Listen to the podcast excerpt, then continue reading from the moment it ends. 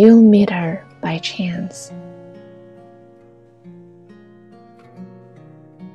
You will meet her by chance. Will meet someone you expect. She went to the back hill to gather flowers in pink skirt. If you'd like to go there, you will encounter with her. Oh, I. It doesn't matter even if you would not. Boys are definitely not interested in flowers and plants. Back hill, just go. He ran to the back of the hill, got slowed down, met her in the back of the hill. You will meet her. I'm sure you will meet her. She went to Grandpa's. You'll see her if you're willing to see her grandfather.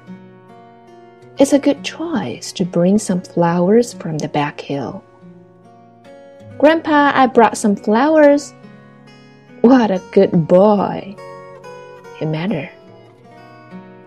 She couldn't wait to say, They must be flowers from the back hill. You will meet her by chance. I'm sure you will meet her. She went to a distant cousin's house.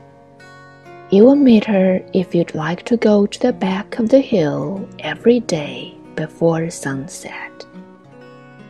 He ran to the back of the hill. You will meet her by chance. Will meet the one you've been waiting for.